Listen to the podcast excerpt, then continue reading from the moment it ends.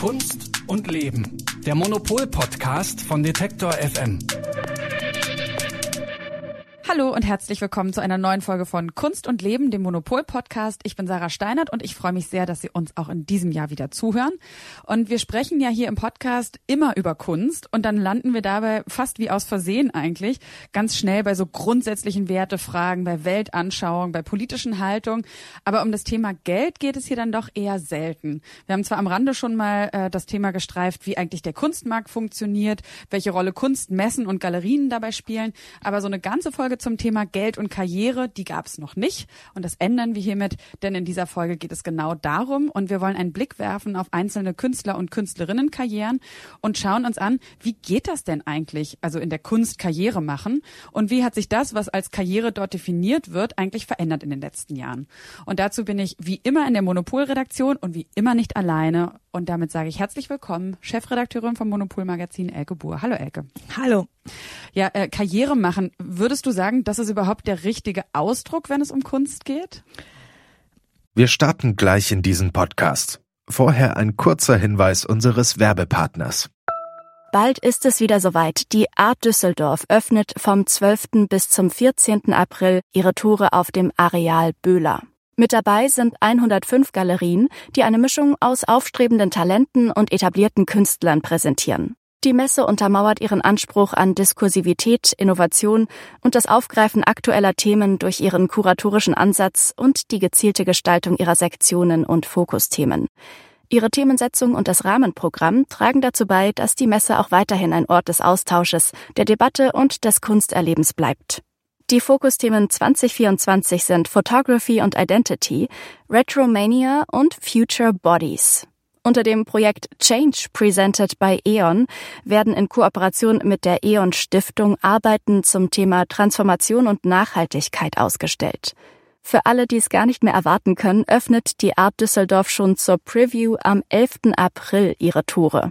Mehr Informationen gibt es unter art-dus.de und in den Show Notes. Also viele Künstlerinnen und Künstler wollen ja zunächst einfach mal äh, ihre Kunst machen, also weil das äh, gut, ich glaube nicht mehr, dass man noch so dieses überhöhte, äh, diese überhöhte Vorstellung von, das ist jetzt eine Berufung hat, aber wer weiß, also vielleicht gibt's auch viele Leute, die haben das Gefühl, sie müssen das machen, die können gar nichts anderes machen und ähm, auf der anderen Seite müssen sich Künstlerinnen und Künstler natürlich schon sehr früh überlegen, wie sie denn eigentlich damit überleben. Also das ist, mhm. glaube ich, erstmal die, die erste Frage. Ähm, wie kommen sie überhaupt klar? Also schaffen sie es überhaupt, sich als äh, Künstlerinnen und Künstler zu etablieren? Und das ist nämlich gar nicht so einfach. Also ich habe das jetzt nochmal gerade nachgeguckt. Es gibt so Schätzungen, dass ähm, fünf Jahre nach Ende des Studiums nur noch ungefähr fünf Prozent der Künstler und Künstlerinnen und Künstler im Job sind. Also so wenig. So, ja, Oha. also dass 95 Prozent das nicht schaffen, sich auf dem Markt zu etablieren. Und ähm, die, die es schaffen, die, äh, die, also das Durchschnittseinkommen ist auch ziemlich krass. Also äh, laut KSK, also Künstlersozialkasse, verdient ein bildender Künstler im Jahr durchschnittlich 12.000 Euro, also im Jahr. 1000 pro Monat brutto kann man sich ausrechnen. ja, herzlichen Glückwunsch. Ja. Genau. Und es gab kürzlich eine Studie, der die äh, besonders Berliner Künstlerinnen und Künstler befragt hat und da war dann nochmal krass, wie der Gender Pay Gap in der Kunst ist. Also da hatten die Männer äh, knapp unter 12.000 und die Frauen hatten dann unter 9.000 im Jahr. Also da kann man sich dann ausrechnen, dass die alle eigentlich andere Jobs noch haben und mhm. die Kunst dann zusätzlich machen. Und diese Fantasiesummen, die man immer so hört, die für Kunst ausgegeben werden, natürlich, also es gibt natürlich äh, Künstlerinnen und Künstler, die richtig viel Geld verdienen, vor allen Dingen Künstler. Ähm, aber das sind wirklich prozentual nur ganz wenige. Und mhm. äh, bei denen kann man dann manchmal auch sehen, okay, die haben jetzt so eine super Karrierestrategie und so. Bei manchen fühlt es sich aber fast eher auch wie Zufall an. Ähm, du hattest es jetzt schon gesagt, mit dem das meistens noch so einen Zuverdienst gibt. Gibt es auch eine Zahl dazu, wie viele Künstlerinnen und Künstler überhaupt komplett nur von der Kunst leben? Das, das ist ja ich. selber bei den 12.000 nämlich finde ich auch noch irgendwie fraglich. Also das ja, das stimmt, total, das schafft das man ja eigentlich, eigentlich nicht. nicht. Nee, aber wie viel Prozent das sind, das weiß ich nicht. Ich weiß halt, dass äh, für mich ist das ja auch immer so, ähm, ich die Künstler, die ich kenne oder die ich kennenlerne durch den Ausstellungsbetrieb oder in Museen oder so, das sind ja dann meistens die, die es schon geschafft haben, ne? weil mhm. äh, wenn man schon mal eine Museumsausstellung hat, dann ist ja die Wahrscheinlichkeit recht groß, dass man zu den den besten zwei drei Prozent oder äh, erfolgreichsten zwei drei Prozent Prozent überhaupt gehört. Und ähm, die haben natürlich dann keine Nebenjobs, sondern erzählen mir nur, wie sie das so früher gemacht haben, ne? dass mhm. sie dann auch natürlich am Anfang vielleicht, also ganz viele machen das, dass sie Assistenten bei anderen Künstlern sind. Und äh, also das würde mich auch nochmal interessieren, überhaupt an so einer Ausstellung, kann man das sagen, wie viel prozentualen Künstler daran mitverdient oder ist das so individuell, weil es Verhandlungssache mit irgendwie, keine Ahnung, Management, Galerien, Vertretern oder sonst was immer ist? Der Witz ist, äh, wenn man eine Ausstellung macht, als äh, dann verdient man, die verdienen da gar nichts dran. Also die verdienen erst was, wenn dann was verkauft wird. Ja, also ist es okay. ja so, die haben, äh, also wenn man von der Galerie vertreten wird, dann äh, gibt's da immer so Deals. Also meistens ist es so 50-50. Also der Galerist bekommt die Hälfte, der Künstler, Künstlerin bekommt die andere Hälfte. Und wenn nichts verkauft wird, ist halt Pech für beide. Und äh, bei Museumsausstellungen ist es so, dass es eigentlich seit äh, seit Jahrzehnten fast gibt es Initiativen, ähm, dass da Ausstellungen Ausstellungshonorare gezahlt werden sollen. Ist aber meistens nicht so, weil die Museen halt davon ausgehen, okay, die Aufmerksamkeit, die ein Künstler, eine Künstlerin bekommt, dadurch, dass sie im Museum ausstellen dürfen, ist so groß, dass das deren Marktwert steigert und dass sie dadurch praktisch so indirekt bezahlt werden. Das ist natürlich was, was nicht unbedingt funktioniert. Also äh, ist manchmal investieren dann auch die, äh, auch selbst die Galerien investieren dann in die in die Museumsausstellung und ob sich das am Ende dann auszahlt und für wen, das weiß vorher eigentlich keiner. Also das ist ein sehr sehr risikoreicher Job. Also man muss, glaube ich, schon wirklich gute Nerven haben äh, oder halt Geld im Hintergrund äh, von den Eltern, um das machen zu können. Mhm. Äh, was sind noch so andere Marker, würdest du sagen, wie man Karriere in der Kunst messen kann? Man kann sich jetzt ja nicht von jedem irgendwie, also man könnte jetzt vielleicht aufzählen, wie viele Schau Frauen hat er gehabt, wie oft wurde der im Museum gezeigt. Ähm, man kann sich jetzt wahrscheinlich nicht die Gehaltschecks äh, unbedingt zeigen lassen. Ist auch sowas wie so Geldwert der Kunstwerke bei Auktionen vielleicht so ein Marker? Auf jeden Fall. Natürlich, also man kann immer gucken, wie, wie ist der Wiederverkaufswert äh, und ähm, das hängt dann letztlich auch alles immer so ein bisschen zusammen. Also ähm, es gibt auch Kunst, die ist auf dem Markt begehrter als in Museen und umgekehrt. Also das ist nicht, der Markt ist nicht identisch, aber es gibt auf jeden Fall ähm, ver starke Verbindungen. Und man kann davon ausgehen, wenn man in großen Museen gezeigt wird oder auf Biennalen oder so, dass dann der Marktwert auf jeden Fall steigt. Mhm. Es gibt aber natürlich auch Kunst, die ist besser geeignet zum Verkaufen, wie zum Beispiel Malerei äh, und andere, weil da funktioniert das nicht so gut, wie zum Beispiel Performance. Also mhm. ich könnte mir vorstellen, dass Performance-Künstler, die eigentlich sehr präsent sind und die man sehr gut kennt, trotzdem dann viel weniger verdienen als vielleicht auch ein gar nicht so bekannter Maler, der aber irgendwie äh, äh, einfach gut übers Wohnzimmer so verpasst. Da kommen wir auch gleich zum nächsten Thema, äh, was auch einen größeren Platz hier im Podcast einnehmen soll, nämlich die Rolle der neuen Medien, der sozialen Medien. Ähm, Gerade was jetzt zum Beispiel Installationskünstler angeht, würdest du sagen, dass zum Beispiel Instagram da direkt eine neue Option ist, für solche Künstler auch ähm, ja mehr Geld direkt zu verdienen? Fast eher für Malerei, also wie ich das gesehen habe. Also ich, ich, es gibt so einige junge Malerinnen und Maler mittlerweile, von denen ich weiß, dass die über Instagram eigentlich ihre Sachen verkauft haben. Also dass die praktisch diesen diesen Schritt, eine Galerie zu finden, erstmal übersprungen haben, weil das ist oft auch wahnsinnig schwierig, überhaupt erstmal eine Galerie zu finden. Und die dann gesagt haben, nee, irgendwie ich probiere es hier und das hat dann sogar auch geklappt. Also wenn dann irgendwer das liked und irgendein Sammler, Sammlerin das sieht, dann kann das passieren, dass man auf diese Weise auch schon praktisch so am äh, normalen Betrieb Betrieb vorbei dann Karriere machen kann. Ganz speziell über Instagram werden wir nachher auch noch sprechen und zwar mit dem Künstler Andy Kassier. Und wer von Ihnen regelmäßig die Kolumne von Annika Meyer im Monopol-Magazin liest, die hat den Namen Andy Kassier auf jeden Fall schon mal gehört. Denn für sie ist Andy so immer das Paradebeispiel für einen Künstler in den sozialen Medien. Warum, wieso, weshalb, das klären wir nachher mit ihm. Aber vorher widmen wir uns zusammen mit der Monopol-Redakteurin Silke Hohmann, die Sie wahrscheinlich auch aus diesem Podcast kennen, gemeinsam einem internationalen Star einer Grand Grand Dame der Kunstwelt, die noch aus einer ganz anderen Generation stammt und den größten Teil ihres Lebens noch komplett ohne soziale Medien verlebt hat. Natürlich nicht nur ihres Lebens, sondern auch ihres künstlerischen Wirkens. Aber heute durch Instagram hat der Erfolg von Yayoi Kusama nochmal eine ganz neue Dimension erreicht.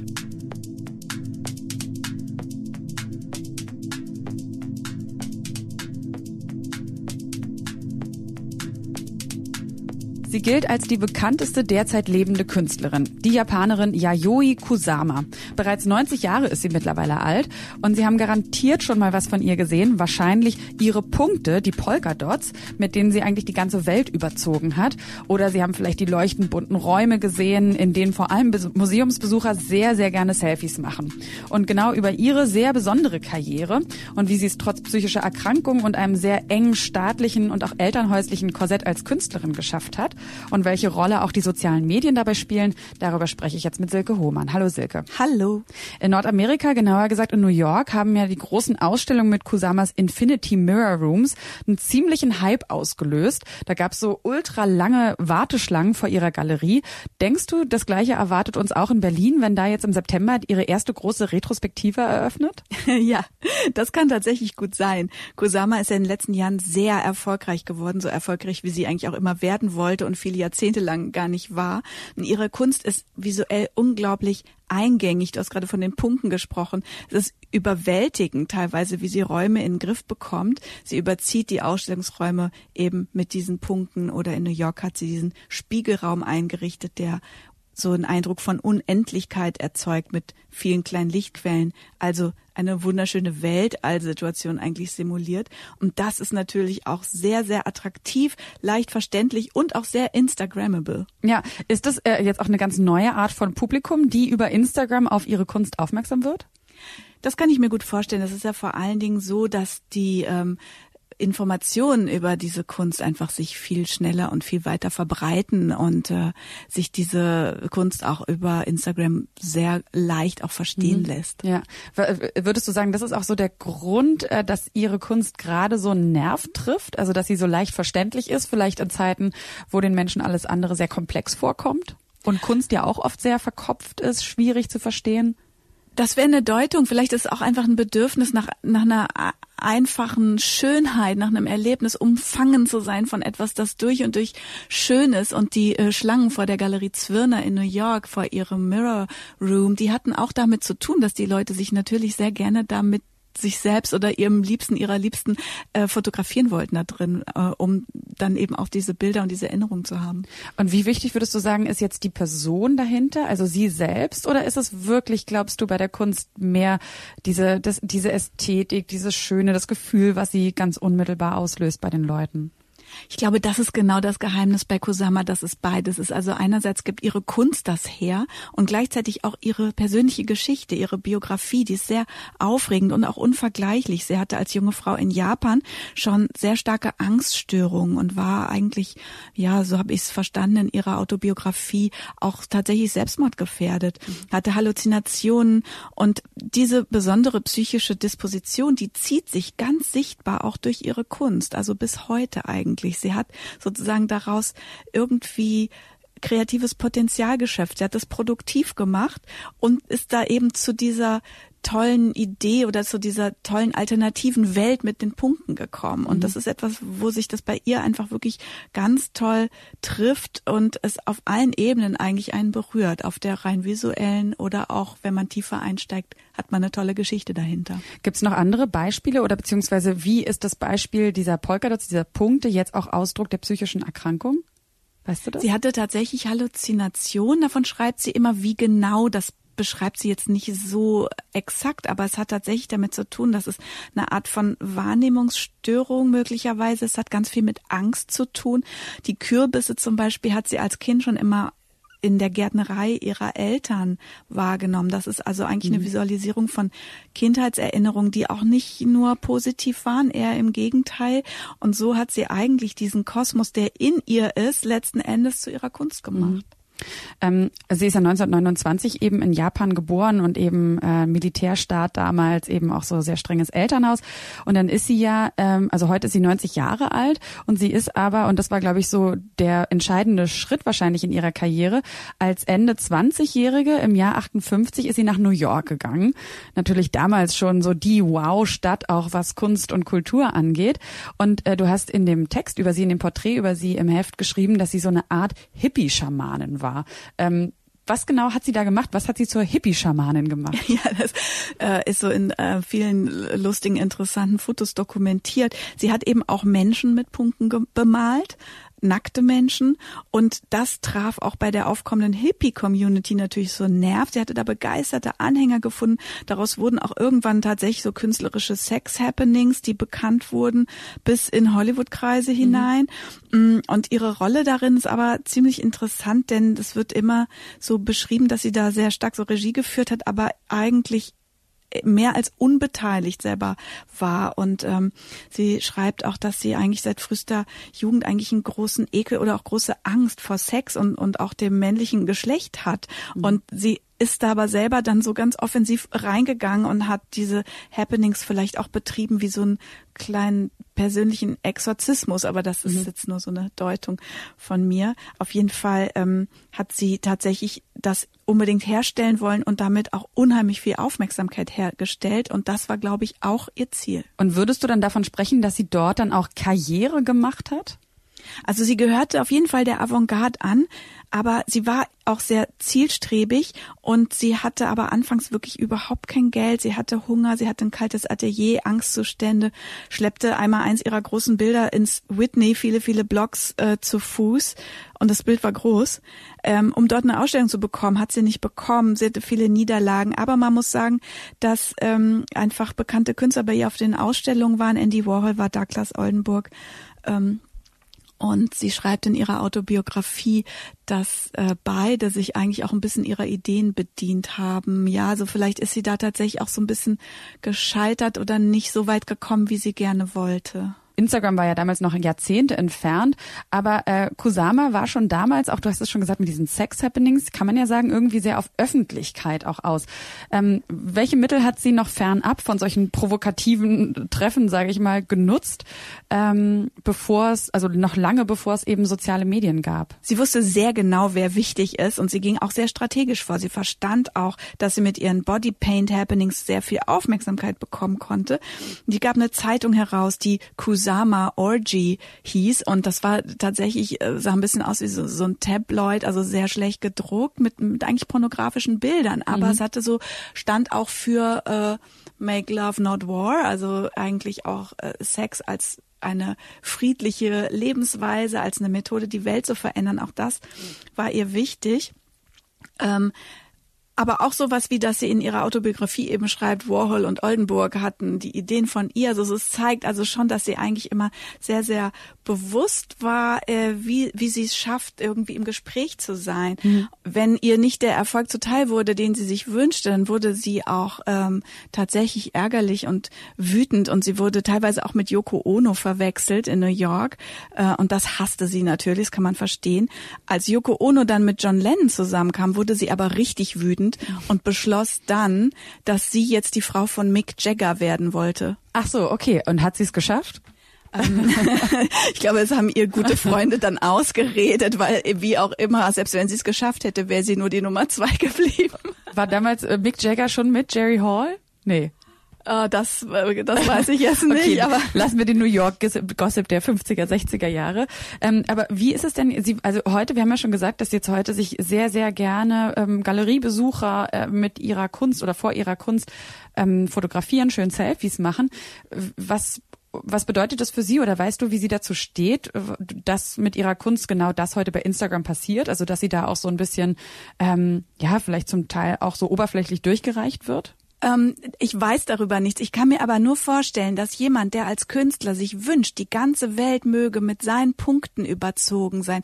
Die ganze Welt möge ein friedlicher Ort sein, in dem Menschen sich in schönen visuellen Situationen begegnen. Ich kann mir nicht vorstellen, dass sie was dagegen hat, dass genau ihre Kunst jetzt irgendwie per Hashtag durch die ganze digitale Welt äh, schwirrt und das eigentlich geflutet wird, denn das ist im Prinzip genau das, wofür sie auch ihr Leben lang als Künstlerin sich eingesetzt hat. Also.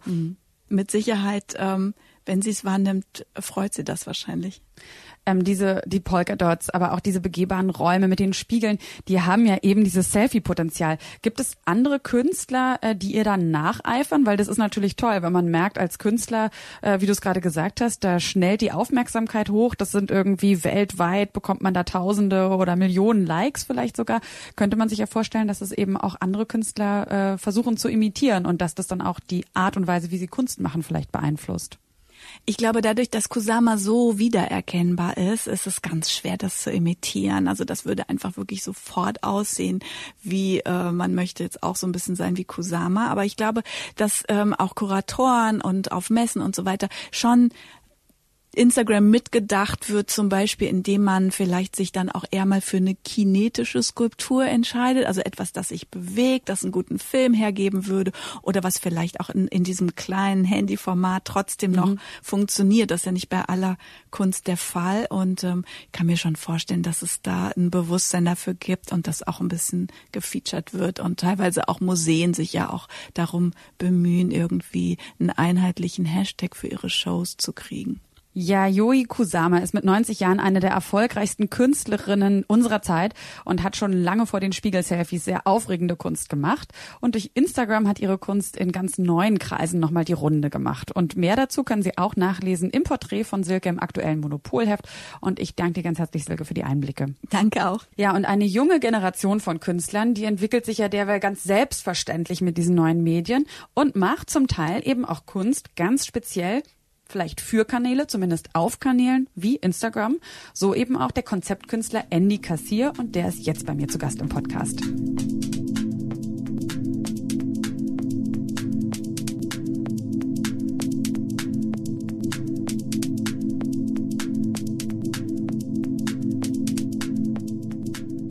Fashion you can buy, but style you possess.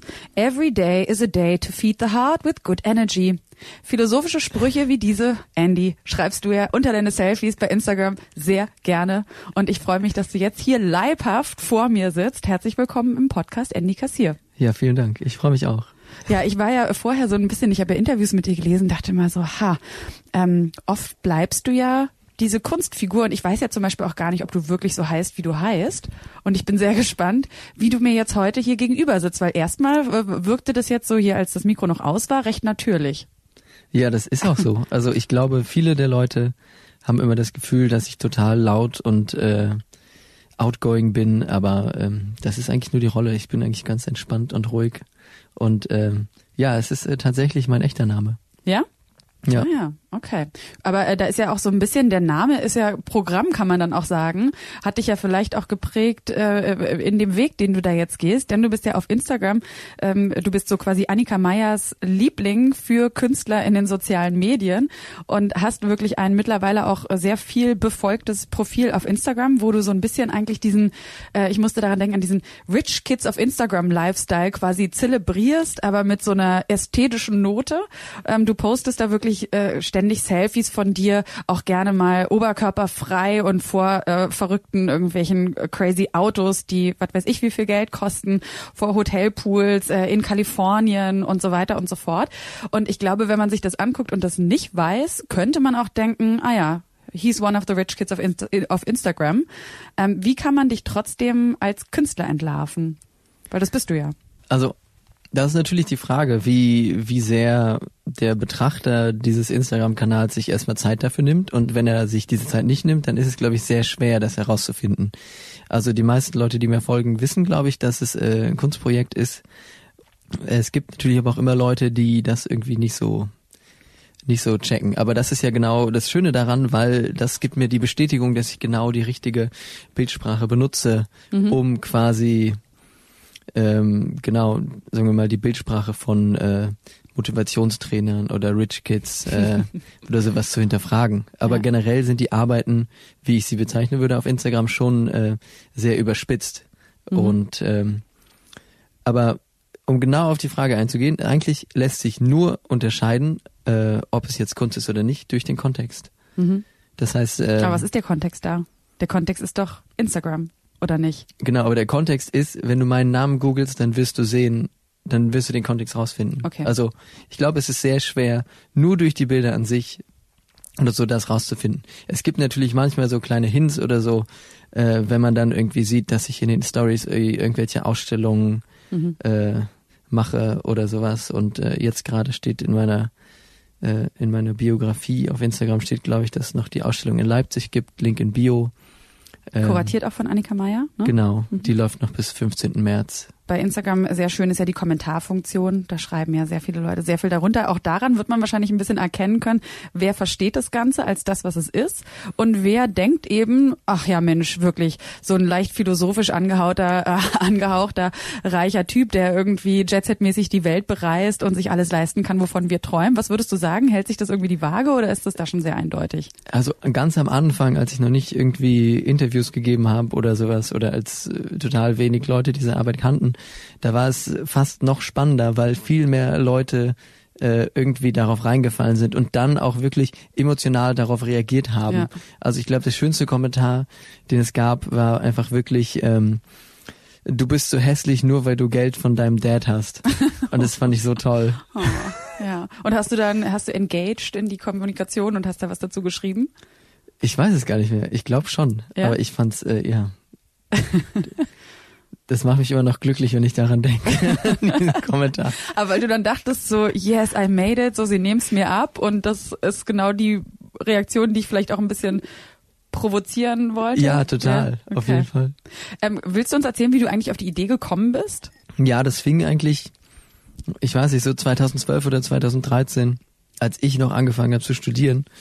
Da fing das einfach an, dass ich gemerkt habe, ganz viele Leute auf Instagram und auf Facebook, war damals noch fast ein bisschen größer als Instagram, ähm, die stellen sich einfach ganz anders äh, im Internet dar, als sie real sind. Und es gibt da eine total große, ja, eine große Lücke dazwischen quasi. Äh, und dann dachte ich mir, ey, das finde ich ja total witzig. Vielleicht ähm, kann ich das einfach komplett überspitzen. Ja. Ähm, und dann ist das daraus geworden. Also das hat sich dann so entwickelt. Ähm, hast du am Anfang auch was auf Facebook gemacht oder war das von Anfang an ein Instagram-Projekt? Ich glaube, das erste halbe Jahr war es äh, auf Facebook äh, und habe da meine Profilbilder geändert und äh, so und dann äh, ging das zu Instagram über. Ähm, äh, dadurch, dass du ja, also du beziehst dich ja direkt auf das, was ja auch, würde ich jetzt mal sagen, durch Instagram passiert. Wärst du, was wärst du für ein Künstler? Wärst du überhaupt Künstler? Ja, wahrscheinlich schon. Wenn es Instagram oder Facebook generell jetzt die sozialen Medien nicht gäbe, Mm, was wäre dann Gegenstand deiner Kunst? Also die die Performance auf Instagram ist ja eigentlich auch nur ein Teil der Kunst, die ich mache. Also es gibt ja auch Skulpturen und Installationen, Rauminstallationen. Jetzt gibt es auch Malerei. Ähm, Auch sehr poppig, ne? Genau, aber das hat das hat was mit dem Narrativ zu tun auf Instagram, weil eigentlich ist das Narrativ ja, dass es äh, ein erfolgreicher Business-Typ ist, der ähm, für den nur Geld und Erfolg eine Rolle spielt und äh, bis er irgendwann einen Burnout hat und ähm, dann verschwindet er im Meer und kommt dann irgendwann wieder und jetzt hm, jetzt ist er wiedergekommen aus dem Meer und auf einmal ist er so erleuchtet und interessiert sich für Entschleunigung Ach so, das heißt, diese Und- philosophischen Quotes, die sind erst dazugekommen. Ja, Ja? nee, also die gab es schon damals, aber nur aus einem Business-Kontext und erst Okay. jetzt mit dieser Ausstellung äh, in Leipzig, die eröffnet hat, ist quasi so diese, ähm, ich bin jetzt spirituell und war vorher Businessmann äh, Schiene eröffnet, würde ich sagen. Ähm, und in dem Kontext gibt es dann auch die Malerei, aber nicht Malerei als Produkt, ähm, was man ausstellen soll, sondern einfach nur als Entspannung. Viele Leute, die sich dein Profil angucken, denken natürlich auch so, okay, wow, selbst wenn es eine Kunstaktion ist ähm, und eine Kunstfigur, was hat der eigentlich für einen Lifestyle? Weil man sieht ja dann schon, das könnte man wahrscheinlich auch faken. Jetzt ist er gerade wieder in Kalifornien, jetzt ist er gerade wieder in Südafrika, aber du bist ja dann schon zum Teil dort vor Ort. Und ähm, nicht alles, also irgendwie wird ja wahrscheinlich auch dieser Lebensstil, den du da vorgibst, so 100 Prozent entfernt, ist er ja auch nicht von deinem realen Lebensstil. Jetzt alleine, wenn wir uns das Reisen zum Beispiel angucken. Ja, das stimmt schon. Also ähm, die Locations sind alle echt und die ganzen Fotos sind auch alle echt. Das heißt, alles ist echt passiert. In der Hinsicht ist es natürlich schon so, dass man sagen kann, okay, ähm, ich habe diesen Lebensstil, aber man muss natürlich, also ich habe diesen Lebensstil natürlich dann auch eigentlich nur für diesen Moment, in dem das Foto gemacht wird oder ich das Foto mache, weil man muss natürlich auch überlegen, dass äh, so einen Lebensstil zu inszenieren einfach wirklich auch viel Arbeit ist und Ja. äh, das ist dann auch mindestens 90 Prozent irgendwie Organisation und dann sitzt man auch mal eine Woche daran irgendwie äh, ein weißes Pferd zu organisieren, äh, wo einen einer irgendwie drauf reiten lässt. Dem man dann noch sowas ankleben kann, damit es ein Einhorn ist? Oder? ja, so ungefähr. Und dann muss man natürlich schauen, ob das Wetter passt und alles sowas. ja. Kannst du uns schon mal so eine kleine Preview geben? Was kommt da als nächstes auf deinem Profil? Worauf kann man sich freuen? Ja, also Ohne die, zu viel zu spoilern?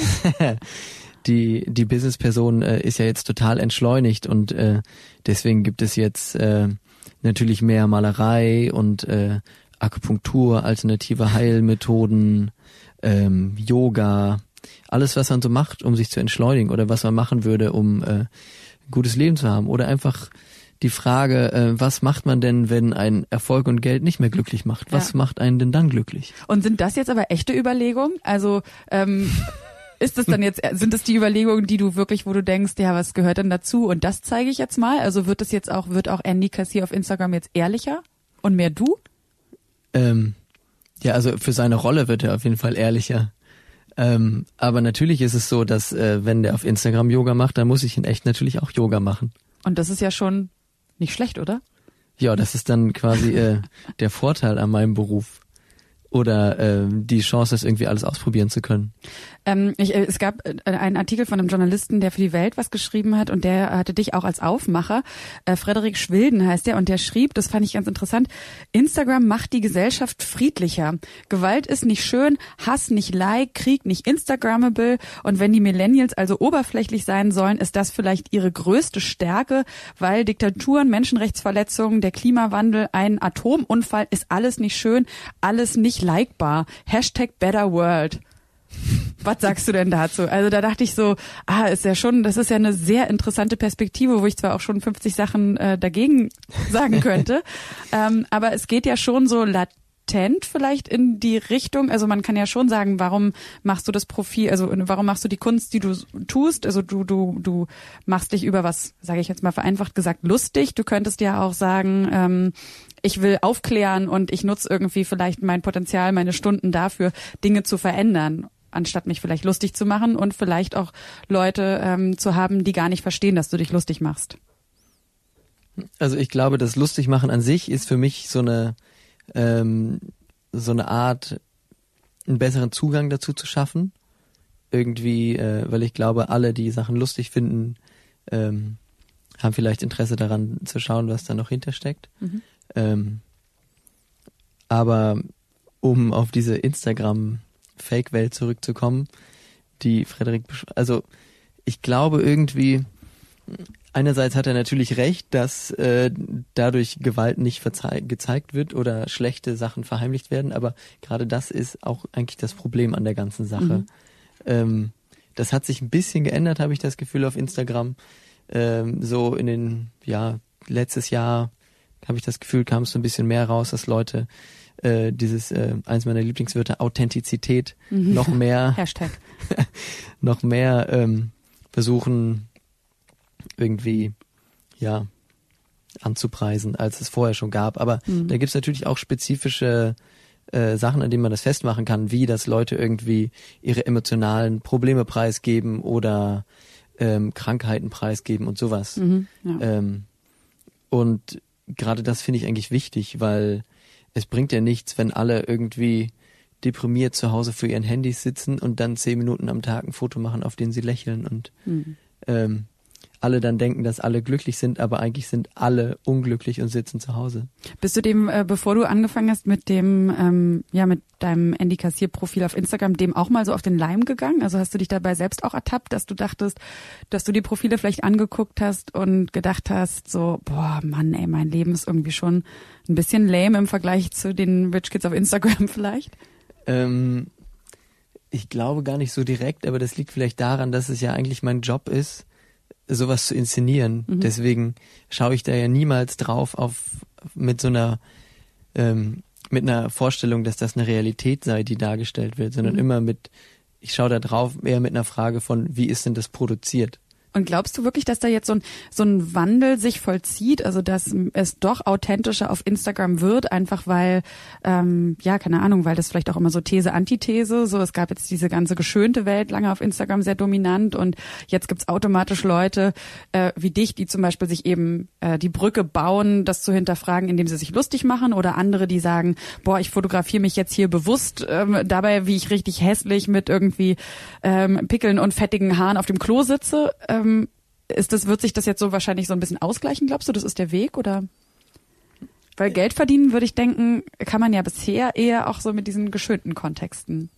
Ja, ich glaube, es ist total zwiespältig und es gibt da gar keine klare Antwort für, weil auch die auch die wirklichen ähm, Influencer, die äh, wollen mehr Authentizität und äh, realer sein, aber trotzdem ist die Welt, die sie darstellen, immer noch komplett geschönt und bearbeitet. Ja. Also es gibt eine Tendenz dahin, aber was am Ende wirklich passiert oder was dann auch akzeptiert wird von irgendwie dem Mainstream, ist natürlich noch eine ganz andere Sache.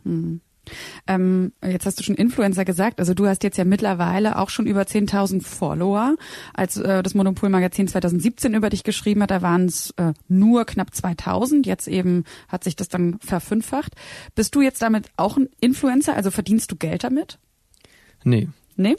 Also nicht mit Instagram, weil Instagram oder die Darstellung von meiner Person oder der Rolle auf Instagram ist ja ist ja ein Kunstprojekt, könnte man sagen, oder eine Performance und da geht es nicht darum, irgendwelche schicken Handtaschen anzupreisen.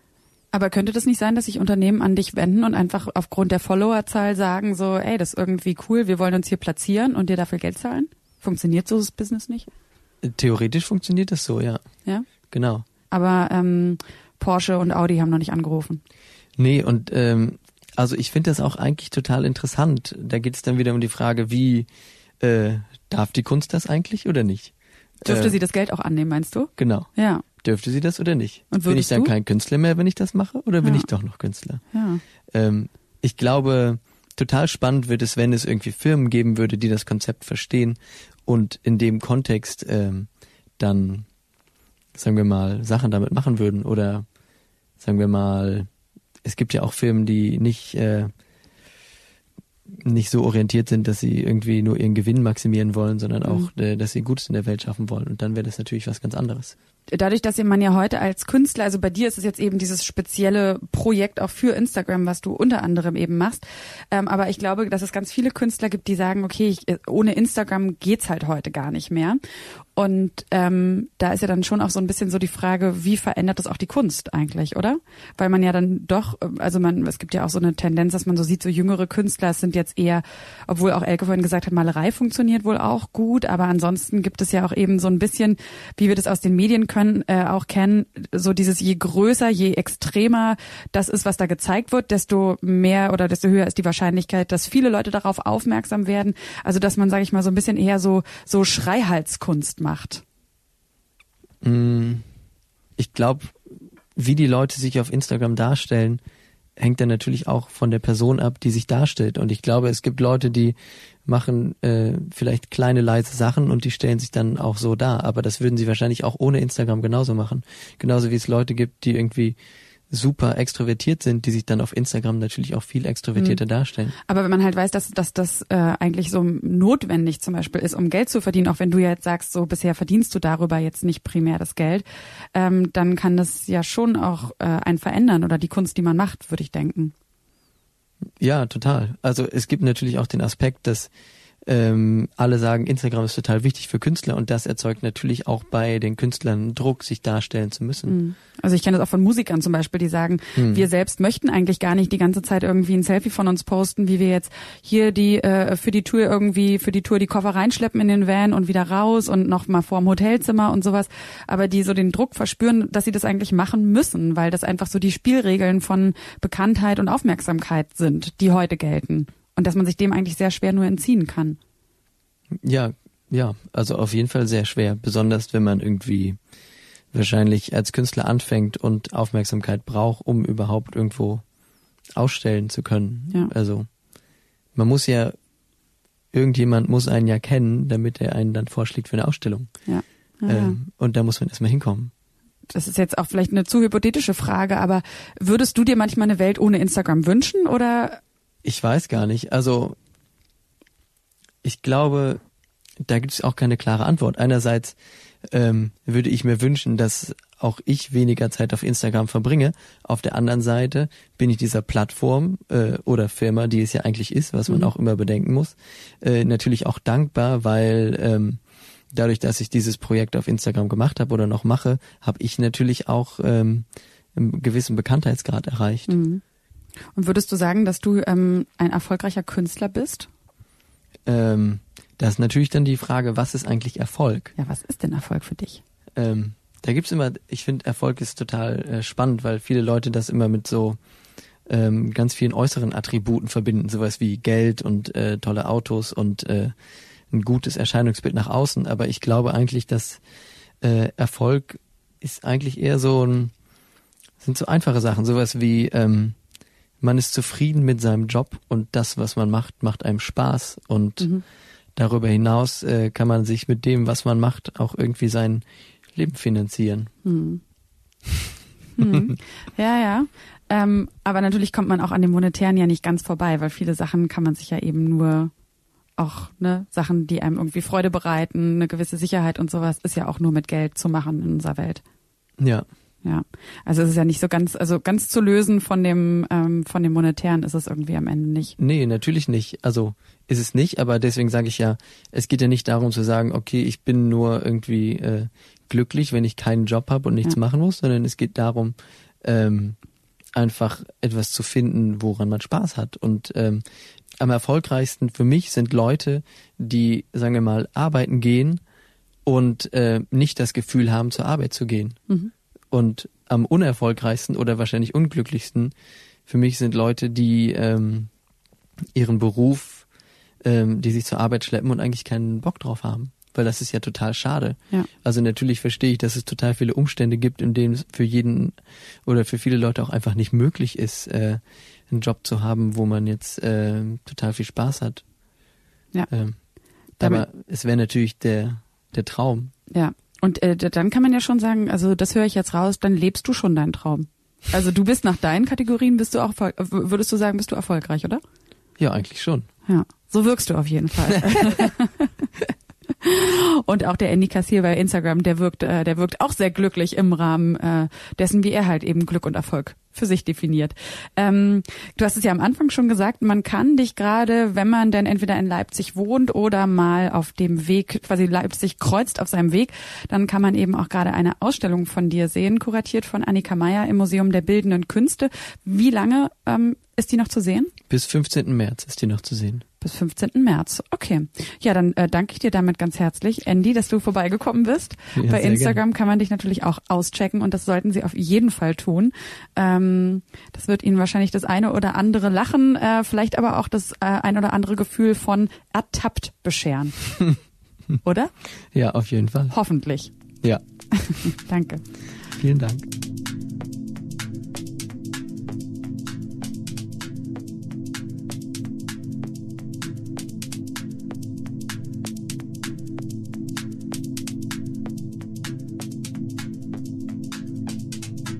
Wir haben also zwei sehr unterschiedliche Beispiele kennengelernt, zwei sehr unterschiedliche Biografien. Einmal die Kunst von Yayoi Kusama, die vielleicht eigentlich eher unbeabsichtigt zu einem Instagram-Phänomen wurde. Eine bereits eben schon sehr etablierte Künstlerin, für die Instagram, die sozialen Medien überhaupt nur ein weiterer Verbreitungsweg ist. Und dann eben dem gegenüberstehen eine junge Generation, zu der definitiv Andy Kassier gehört, für die Instagram nicht nur dazugehört, sondern die sich auch direkt auf Instagram und Dinge, die durch Instagram hervorgerufen wurden, beziehen. Und ähm, jetzt ist nochmal für, für, nicht für ein abschließendes Resümee, sondern eigentlich für einen ganz praktischen Tipp. Ähm, was bedeutet das jetzt alles, gerade wenn man vielleicht als junge Künstlerin oder junger Künstler zuhört? Nochmal Elke zu mir nach hinten ins Archiv gekommen. Und äh, Elke, ich frage dich jetzt einfach mal äh, ja nach einem Tipp. Was würdest du sagen? Was, was, was sind so die Schritte, die man gehen sollte, wenn man als Künstlerin oder Künstler schon auch anstrebt, von der Kunst leben zu können, die man da produziert? Was sollte man tun? Ich glaube, dass total wichtig ist, dass die ähm, Studierenden das schon an der Hochschule mitbekommen. Also ich fände das äh, toll, wenn die Hochschulen sich auch ein bisschen damit beschäftigen würden, weil oft ist es ja so, dass, äh, dass gerade junge Künstlerinnen und Künstler dann so denken, ah, das ist irgendwie bäh, bäh, ich will mich gar nicht mit diesem kommerziellen Quatsch beschäftigen, aber äh, das ist irgendwie so ein bisschen weltfremd. Also man muss erstmal ja die Strukturen kennen, man muss wissen, okay, was sind welche Galerien und, und was für Business wird da gemacht, wie, wie funktionieren eigentlich die Verträge und diese ganzen Sachen. Ich glaube, da sollte man äh, keine Angst haben, sondern sich wirklich damit beschäftigen. Ähm, und dann ist natürlich total viel Glück dabei, aber ähm, ich glaube, man muss halt gucken, dass man sich, ähm, dass man, dass man, man muss gucken, in welches Umfeld passt man. Also was für eine Galerie wäre vielleicht die richtige. Und ähm, naja, und dann muss man halt schon wahrscheinlich die richtigen Leute kennenlernen und, und dann die beste Kunst machen. Also ich glaube nicht, dass zum Beispiel die meisten Leute mittlerweile über Instagram Karriere machen. Ich glaube, dass es mhm. immer noch mehr Leute sind, die zum Beispiel über die Rundgänge an den Hochschulen entdeckt werden und dann vielleicht oder, oder über irgendwelche anderen Künstler, die sie kennen, dann halt irgendwo reinkommen. Und ich glaube, was ich total wichtig finde, äh, ist, ähm, dass man das Ganze auch nicht so als Einzelkämpfer versteht, sondern toll finde ich immer, wenn ältere Künstler und Künstlerinnen junge Künstler fördern und äh, wenn man dann irgendwie sagt, okay, wenn man zum Beispiel schon was erreicht hat, man gibt was davon ab. Also das finde ich eigentlich immer das Schönste. Und trotzdem würdest du jetzt sagen, wenn jemand, der vielleicht eben schon ja genau in der Hochschule ausstellt und ähm, äh, da, da schon versucht, diese ganzen Wege zu gehen, sich vielleicht auch mal an äh, ältere mögliche Protégés äh, wendet, sollte diese Person trotzdem auch einen eigenen Instagram-Kanal unbedingt unbedingt betreiben oder glaubst du, man kann darauf auch verzichten? Ich glaube, es kommt total drauf an. Also ich glaube, man kann auch ohne. Also es gibt äh, viele, die äh, die haben wirklich keinen besonders gut funktionierenden Instagram-Account und haben es trotzdem geschafft. Ich glaube, das ist nur so ein ganz bestimmtes Segment, was über mhm. Instagram jetzt nach vorne kommt und andere machen es immer noch auf den anderen Wegen. Äh, was auch gut funktioniert zum Beispiel ist ein Artikel im Monopol, aber den kann man sich ja auch nicht kaufen. Nee, aber da kann man dir mal eine E-Mail schreiben.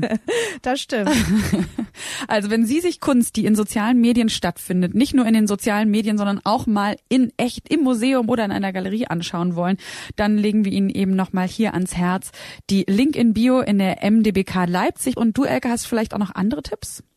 Naja, es gibt ja eine große Kusama-Ausstellung im Herbst ja, im Gropiusbau. Äh, genau.